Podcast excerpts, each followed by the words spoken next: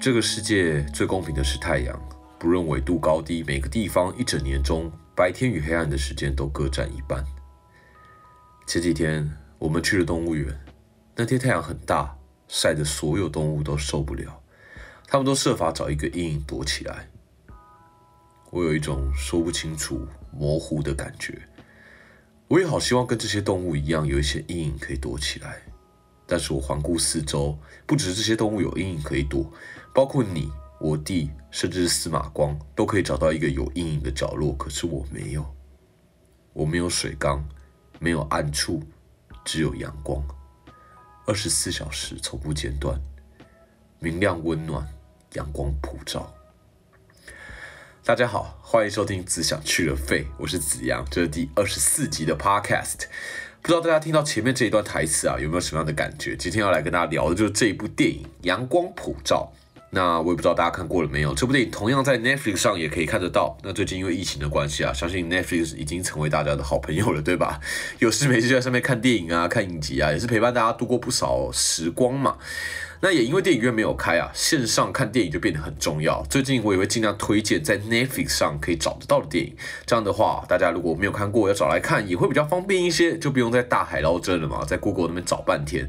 我自己很不擅长找那些宅店啊，我常常自己找半天什么都找不到，所以我懂那种挫折感了。所以既然有 Netflix，那就应该不难找了，对吧？好，那今天要聊的这部电影呢，不管你有没有看过，都可以加入我听一听我分享这部电影的一些想法。同样的，也希望能让大家看电影之余啊，有更多的乐趣或不同的角度啊。我讲的不一定很专业啦，比较像是朋友聊聊天这样子，分享一些我的想法，大家一起聊聊天这样。好，那我们马上来进入今天的主题吧。今天要聊的这部电影啊，就是在二零一九年上映的国片《阳光普照》（A Sun）。那 A Sun 就是一个太阳的意思嘛。那片长其实蛮长的，是比较适合大家挑一个时段啊，坐下来慢慢感受、慢慢体验的作品啊。片长总共一百五十五分钟，两个半小时多啊。那可能因为电影比较长，加上主题比较沉重一点，加上节奏又比较慢一点点，这些不利的因素啊，其实这部片在台湾的实体票房啊，其实没有很好，最后收入还不到拍摄成本的六成。那我觉得这真是太可惜了，在这个速度飞快、什么都追求效率的时代啊，节奏慢好像显得很吃亏啊。但我在这边偷偷告诉大家一个小 paper 啊，这部我自己在电影院上看过嘛，然后后来我在网络上又看了好几次。然后不知道是不是有看过了，很熟悉了。总之我发现啊，在 Netflix 上，你调整为一点二五倍的速度看，看起来其实也也很可以啊，一点都不违和。所以如果大家赶时间或想要偷懒的话，或许可以试试看。但当然，如果你愿意，建议你还是可以看原速度啦，毕竟这样才是真正的感受到这部作品嘛。就给那些自己觉得自己比较没有耐心的人，就一个小小的偷吃步又没有太大影响的一个方法。好。那我开始讨论一部电影、一部作品之前呢，其实我蛮喜欢先聊聊他获得的奖项。那原因是因为我觉得从奖项看电影是一件蛮有趣的事情。很多时候，像我自己也常常不太知道怎么判断电影各个部分的所谓好跟坏。但如果有奖项辅助的话，或许我们可以更知道怎么样欣赏一部作品嘛。常常我们说哦，艺术这个东西啊，就没有标准答案嘛，很多东西都是比较啊，比较之下比较好，比较不好。所以借由奖项，我们可以大概知道这部电影在专业领域的人给予的评价当中，哪些部分是真的非常棒的，是值得好好品味的。那某种程度上也是学到了怎么品尝电影这个艺术，对吧？那当然奖项也不是绝对啦，历史上有太多的经典。片在后来被奉为神作，但是当年获得的奖项的少到不行啊，或者根本共估啊。相对的，也有很多电影是没有受到太多关注，也许是宣传不够啊，或者主题太小众，但最后却因为得奖才被注意到嘛。所以得奖这件事情啊，可以当做一个参考，但也不用当做绝对啦。毕竟奖项给不给啊，有些时候其实也包含了很多因素嘛。像有些人就会批评说，哦，奥斯卡常常就是为了政治正确而颁奖之类的，但当然这就很复杂了。但总之啊，我觉得参考它哪些部分有被给予肯定，算是初期学习如何欣赏电影一个蛮好的方法吧。啊，好，那这部《阳光普照》有哪些奖项呢？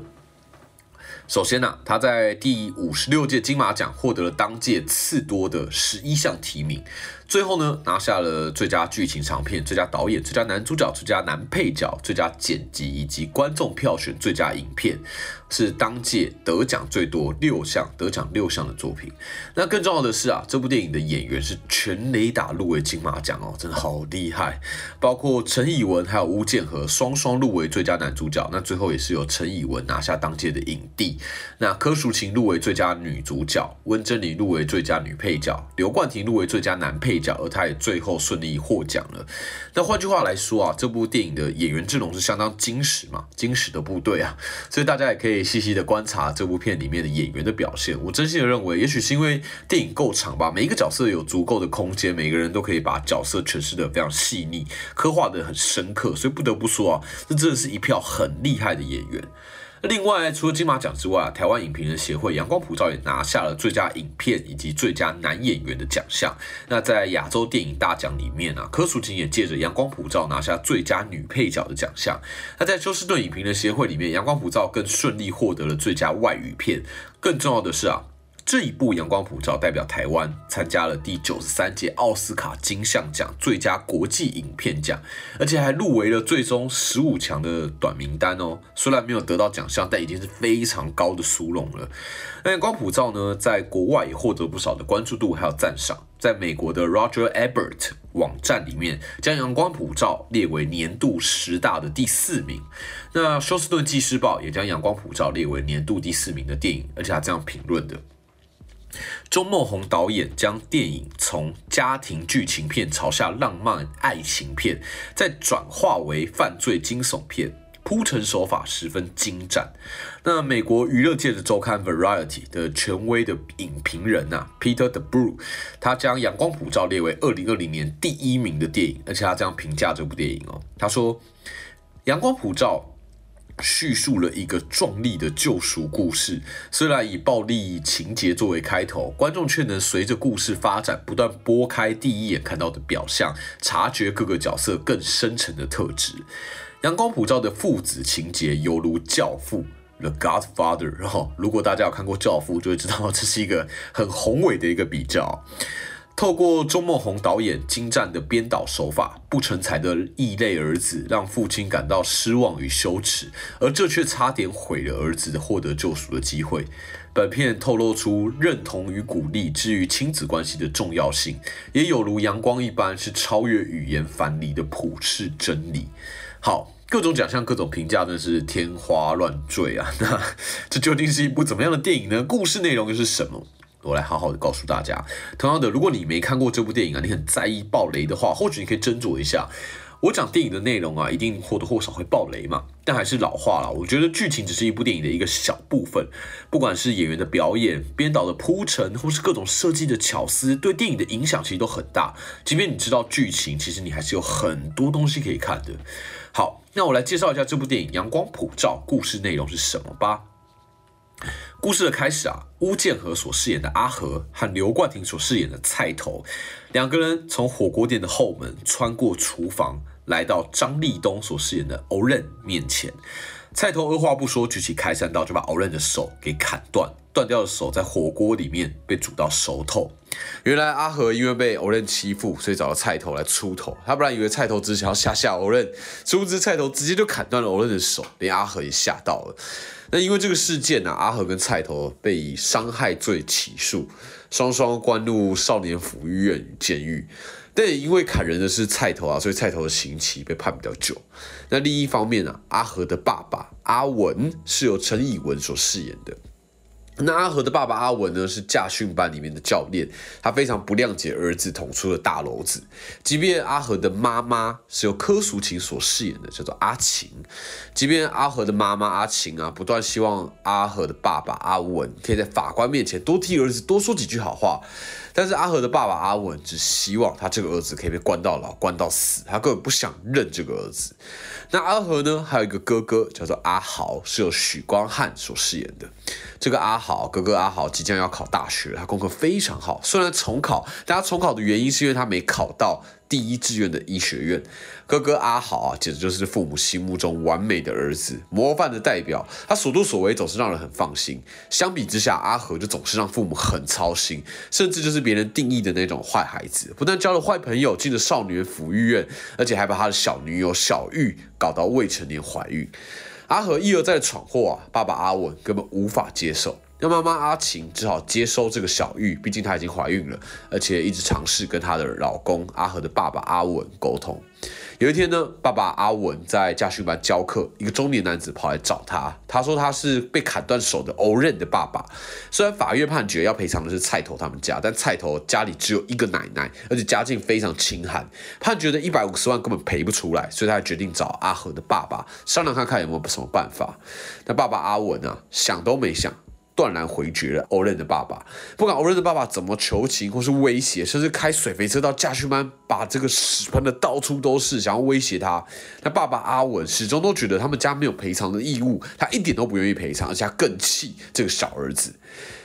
每次驾训班的学生问爸爸阿文他有几个儿子，阿文都说只有一个，他心里面只有阿和的哥哥阿豪才是他的儿子，他完全不想认阿和。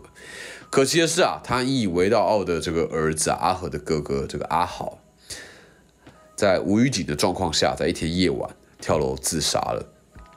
这一切都没有征兆，发生的非常突然，所有人都错愕不已，全家人都在痛哭。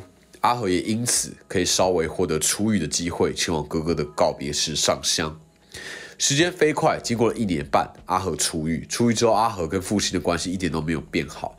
他们两个在同一个空间，也一句话都不说。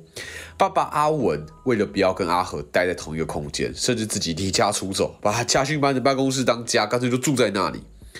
那一天晚上，爸爸阿文梦到了大儿子阿豪，哥哥陪着父亲在家里附近的巷子里面走着，然后爸爸阿文醒来。他走到梦里的巷子，想找找看有没有他的大儿子。当然，他什么都没有找到。接着，他发现自己没有烟了，所以就独自的走到便利商店买烟。但没想到，店员就是他的小儿子阿和。两个人自从阿和被关之后，就没讲过半句话。现在却在便利商店公事公办的对上几句话。爸爸阿文要离开前，阿和终于叫住了他，他叫了一声“爸”。两个人于是在便利商店门口闲聊。阿和原本以为爸爸是特别来看他的，他才知道原来爸爸是因为梦到哥哥，所以才来看看能不能遇到哥哥。阿和于是告诉他爸爸，他一天打两份工，下午在洗车场洗车，晚上再到便利商店上大夜班。他希望自己可以存一点钱，然后带着小玉还有自己的小孩去外面住，这样的话，爸爸就可以回家住，不用躲着他了。就这样，三年过去了，这一次换菜头出狱。菜头到了阿和工作的洗车场找阿和，他看起来就不怀好意，而且笑笑的跟阿和说，他想做生意，叫阿和拿个一百五十万出来借他。菜头三天两头就到洗车场找阿和，阿和完全不知道该怎么摆脱菜头。阿和其实很后悔过往所做的事情，他有一次偶然就遇到了断了手的欧任，两个人寒暄了一下，阿和也语重心长的跟欧任道歉了。但是啊，菜头完全不愿意放过阿和。他还去找了阿和的妈妈，也就是阿晴，而且给了他一张名片。爸爸阿文从妈妈阿晴那边得知菜头出狱了，他心知肚明菜头一定会找阿和麻烦，所以爸爸阿文主动联络菜头。他拿了个二十万想要给菜头，表面上是要给他出狱江湖救急，但实际上是暗示着希望菜头不要找阿和麻烦。结果菜头不但不领情。还戳破了他的用意，还数落羞辱了他一番。原来当初菜头家里很穷，给不出法院判决的一百五十万，而偶任的爸爸去找爸爸阿文商量的时候，爸爸阿文又不断的回绝，所以菜头家最后被查封，他奶奶被送到老人安养院。菜头出狱之后，连家都没了。菜头说着：“要是身为阿和的爸爸，在当时就想到帮忙，不就好了吗？”之后，菜头还是持续找阿和麻烦，像是阿和欠他的永远都还不完一样。而阿和迫于无奈，也一直想要赶快弥补菜头，却一再的被菜头牵着鼻子走。一次，菜头交代阿和只是一个任务，进到一个乡间小巷找人交易。阿和完成之后出来，却始终找不到菜头，一头雾水之下，只好离开现场。在那之后，阿和再也没有见过菜头。阿和后来得知菜头那一天不知道被谁打死了。他困惑不已。爸爸阿文跟妈妈阿晴前往祭拜哥哥。离开的路上，妈妈抱怨阿和的爸爸阿文为人父，都不接纳已经改过自新的阿和。老师讲的家训班的箴言：把握时间，掌握方向，自己根本什么都做不好，从来没有为这个儿子做过什么。爸爸阿文于是说出他心里面的话。原来他早就已经察觉到阿和被菜头胁迫，所以他自己也像是放弃了驾训班的工作一样，二十四小时默默的跟着阿和上下班。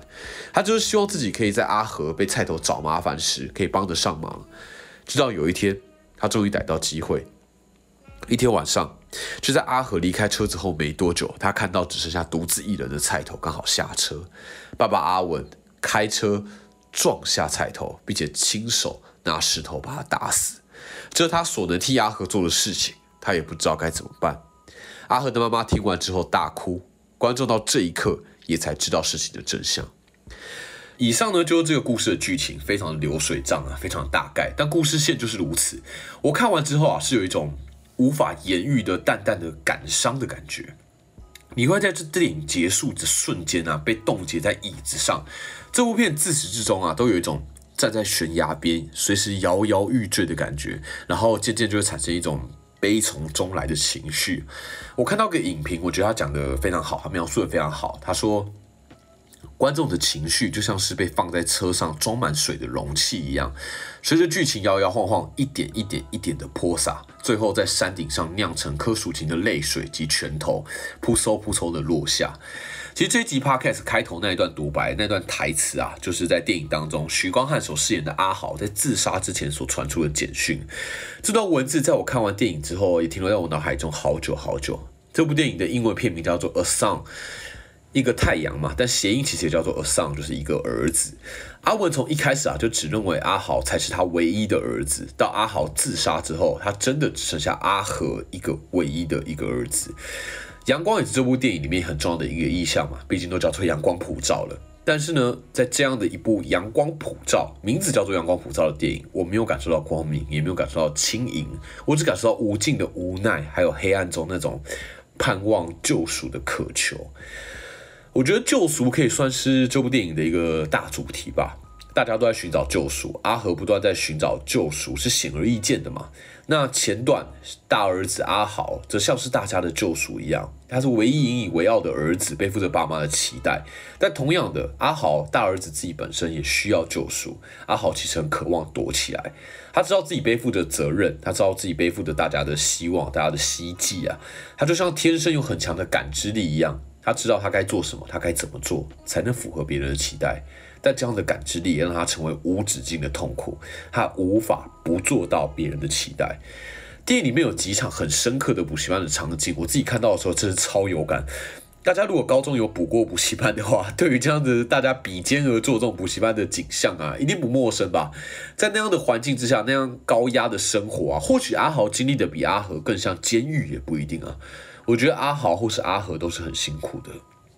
另外啊。我不知道大家有没有过这样的经验、这样的状况啊？我高中的时候有一个朋友的朋友，好像很远，但反正就是这样的问题啊。他们就是一对双胞胎，两个男生。只是我这个朋友的朋友，他是弟弟的成绩非常优秀，就像故事里面就像阿豪一样，是有机会考上台大医科的。那哥哥的成绩啊是非常不理想的，在一所没有那么升学的学校里面，还是最最最最后段班这样子。但他们家境非常好，这对双胞胎。呃，就我所知，他们父母啊对他们两个态度其实差非常多。可能爸妈觉得奇怪啊，这两个人从小就用一样的方式养，而且都双胞胎，没什么差。为什么弟弟那么出色，但哥哥那么差？所以唯一的原因。一定就是因为哥哥不够努力嘛，而在这样的状况持续下去啊，哥哥也越变越差。他本来只是功课不好，但慢慢的他也觉得啊，反正我永远都无法比弟弟好嘛，所以干脆什么都摆烂。所以当我看到阳光普照的阿豪跟阿和的时候，我马上想到这样的家庭啊，我似乎马上可以有所连接。阿和并不是不想变好，而是当身边的人没有人相信他会变好的时候，又或者说哥哥太优秀，而大家又总是拿他跟哥哥比较的时候，他干脆选择另外一个极端。阿和跟阿豪的痛苦啊，或许某部分就在于这种比较，而比较的结果永远都会有人受伤嘛。回到这部电影，其实我很喜欢阿豪自杀的这个剧情的铺陈，或者我很喜欢编导在这个世界上没有太多的铺陈，该怎么说呢？我第一次看的时候啊，一时之间其实根本无法接受，就觉得干太突然了吧？没有伏笔吗？没有暗示吗？前面根本没有感觉到他承受了怎么样巨大的情绪，他怎么会就这样死了？怎么会选择自杀？我一时间冒出超多问号，一时间难以置信的各种问号。但过没多久啊，我瞬间对于这样子反应过程的自己很有感。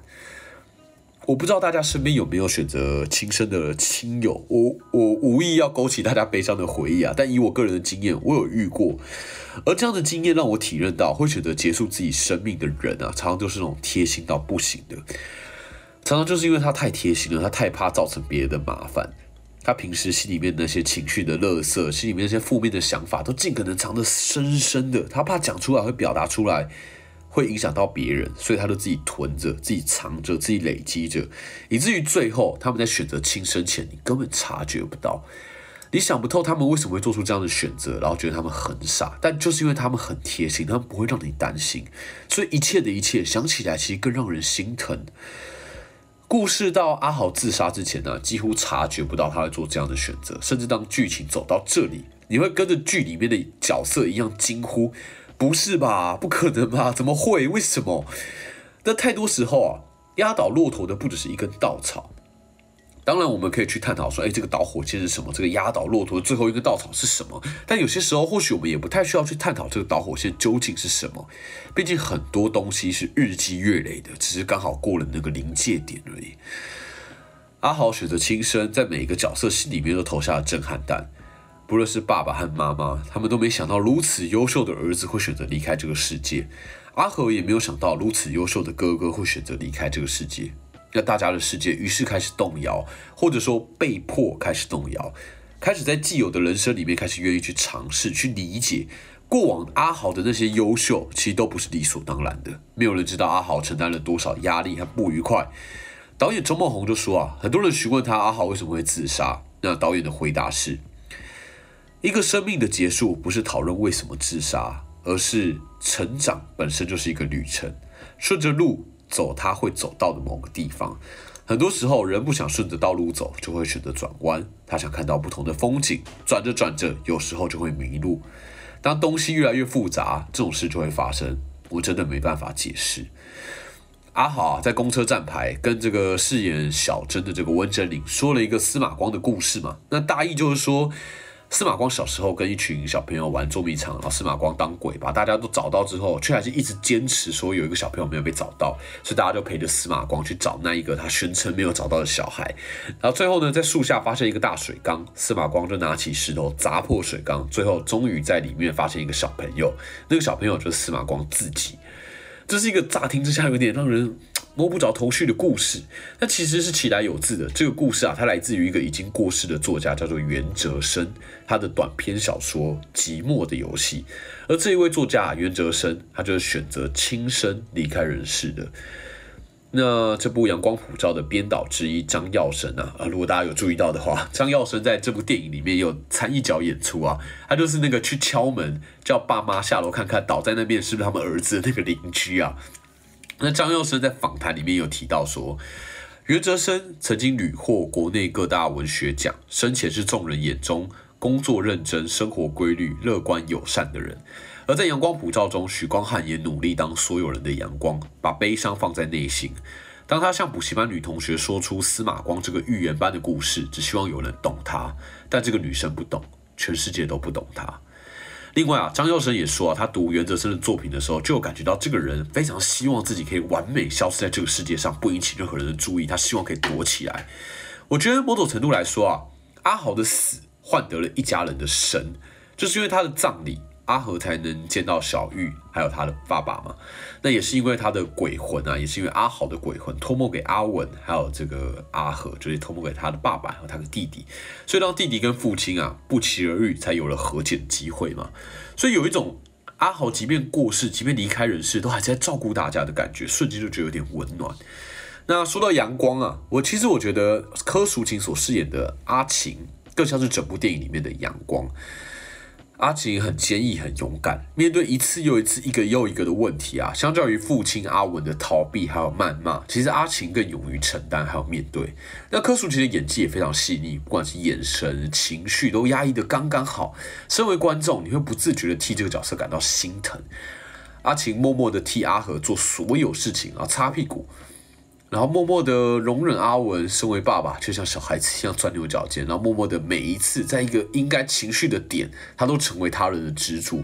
直到最后在山上那个场景，阿晴才崩溃，然后不断的捶打阿文那个片段啊，观众也跟着他，情绪都倾泻而出。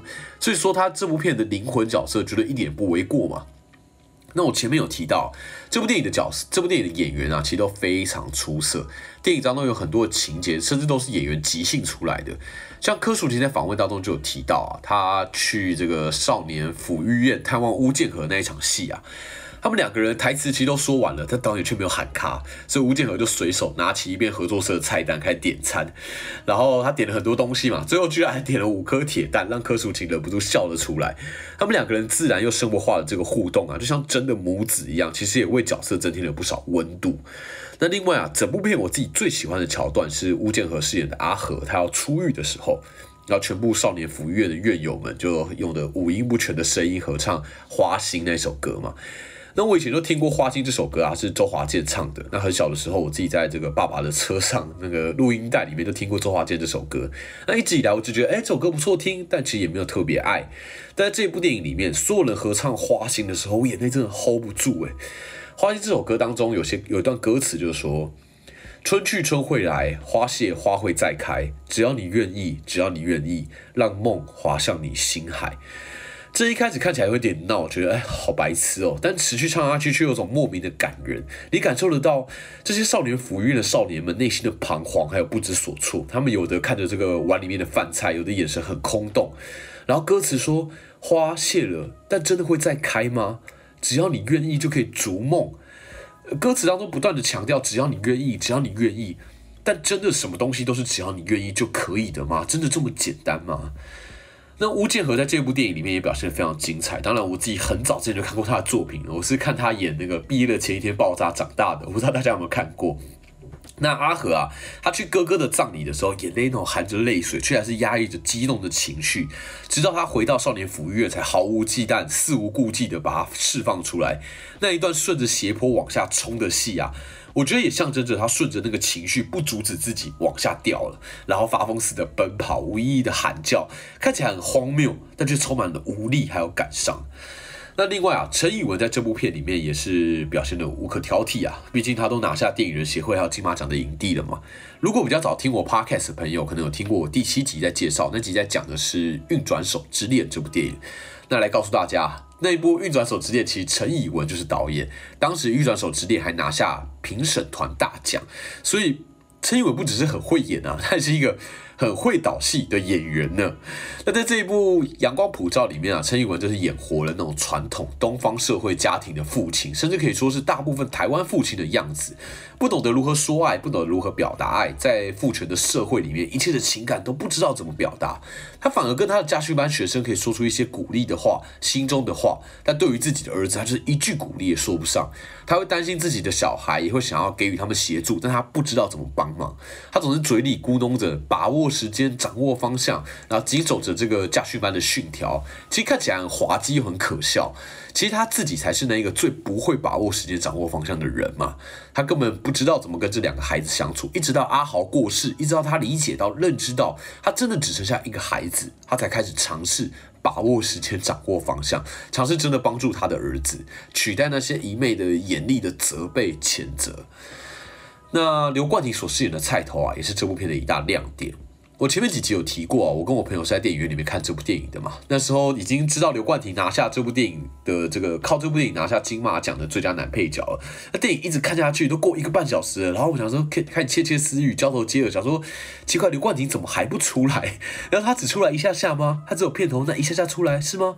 砍别人手，他到底怎么拿下这个金马男配角的？结果电影最后一个小时，刘冠廷才出来，然后他一出现，菜头这个角色一出现，整部电影的氛围啊瞬间批变，真的是太精彩了。他制造的那种威胁感，那种不寒而栗、让人坐立难安的感觉，那种举手投足都是压迫感。菜头在这部电影里面只出现八场戏，但每一场戏都让观众情绪盯到一个最紧绷。他讲话的语调是气定神闲，但他那个锐利的眼神，他杀气十足的气场，加上每句话讲起来好像都云淡风轻，但却总有种暗藏玄机的感觉的台词啊。我看的过程就真的会替阿和担心到不行啊！连远在荧幕的另一端，我自己都如坐针毡，仿佛菜头这个角色下一秒做出任何疯狂的事情都有可能一样。刘冠廷实在是表现的太精彩了，看完真的会忍不住惊叹啊！难怪他会拿下最佳男配角嘛！就连最后阿和找不到菜头，菜头整个消失，然后不知道去哪里，你都很难放下警戒啊！这种庞大的存在感，其实真的是太过瘾了。我好期待啊！刘冠廷在日后有一样的能量，但有更大篇幅的演出，我自己真的非常期待。最后啊。这部片里面有很多的彩蛋，像是前面提到这个来敲门的这个邻居，就这部片的编剧之一张耀生嘛，还有帮阿和还有小玉办理结婚的那个西瓜头，其实就是同学麦纳斯的导演阿瑶，不知道大家有没有注意到？那另外啊，砍断手的那个被砍断手的那个欧任啊，就是时常上综艺节目的张立东所饰演的嘛。那我在这里不得不夸奖张立东，我觉得他在这部片里面仅有的那个有台词那场戏啊，其实表现的非常好。尤其阿和说出对不起，然后偶认一个大笑，然后顺收，然后再若无其事的离开啊！我觉得这样的反应真的太棒了，因为断了手怎么可能是一个对不起就可以原谅的，对吗？但偶然也知道他也没什么好在意的了，所以他就用一个假到不行的大笑，显示的是他并不可能因此觉得被砍断手没什么。在大笑之后顺收，也展现了他也不能怎么样的无奈。他没有原谅他，他没有原谅，但是。他没有原谅也又能怎么样呢？就是因为他没有因为这个道歉而退让，所以角色就更有深度了。那另外啊，饰演补习班女孩的温真菱也是只有四场戏，而且台词都不多，但她却成功让这个角色有一种不可或缺的这种重要性啊，那种温柔无比却又无力改变的那种质感啊，更加深了观众对于阿豪的轻生的失落。让一切显得更加令人心疼，心疼这个女孩，啊，同时你很心疼阿豪。最后啊，我想分享一下，我觉得这部电影我这次重看啊，莫名其妙在某种程度上，我不自觉会跟《寄生上流》有所连接。如果两部片都有看过的人，或许有机会看懂，会听得懂我在说什么。最后菜头被杀死的那个场景啊，那场大到不能再大的大雨，然后阿文拿石头砸死菜头，以及最最最最后阿和骑着脚踏车载着妈妈阿晴在阳光的沐浴之下，其实很美，美的就像想象的画面，感觉就好像寄生上流的最后儿子金基宇那个角色啊，想象自己买下了那栋房子，然后阳光灿烂的洒在房子上，我觉得两者有一种异曲同工之妙。这一部《阳光普照》是导演周梦红的第五部电影，然后我觉得编导成功的描绘了很多很细腻的情感，很多段落有种重重拿起但又轻轻放下的感觉。但这里的轻轻放下不是不好的，而是你知道，如果你放得太用力，就要破了的那种恐怖平衡的感觉。你会回想起刚刚的重重拿起是不是太粗鲁了？你会回想自己在生活当中是不是有什么机会？怎么成为别人的太阳？又或者是你已经厌倦了当太阳了？